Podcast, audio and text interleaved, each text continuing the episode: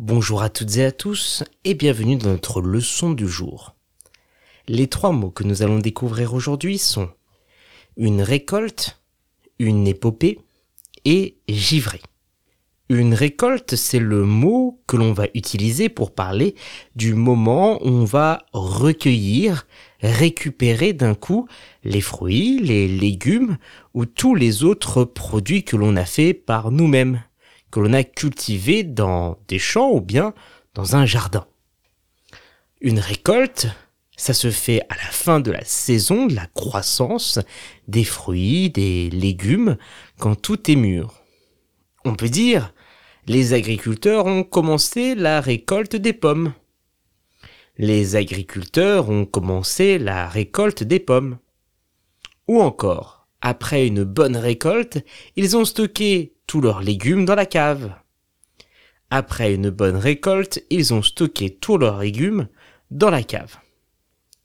Une épopée, c'est un récit littéraire, un récit qui va être fait par écrit et qui raconte des aventures héroïques d'un ou de plusieurs personnages, ou bien des événements importants. Une épopée, c'est souvent associé à des héros de légende ou à des exploits mythiques. On peut dire, l'Odyssée d'Homère est l'une des épopées les plus célèbres.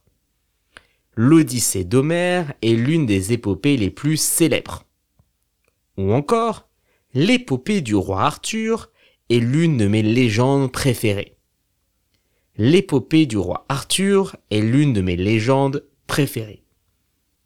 Givré c'est le mot qu'on va utiliser pour parler d'un objet qui va être gelé à cause du froid. Des petits flocons vont se former sur cet objet quand il est givré, mais dans un langage plus courant, on va surtout utiliser le mot givré pour parler de quelqu'un ou de quelque chose qui est légèrement bizarre, assez excentrique. On peut dire les arbres étaient givrés après cette nuit très froide. Les arbres étaient givrés après cette nuit très froide.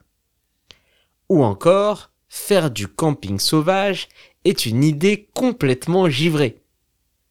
Faire du camping sauvage est une idée complètement givrée. Pour retrouver l'orthographe exacte de nos trois mots du jour, rendez-vous dans la description de ce podcast.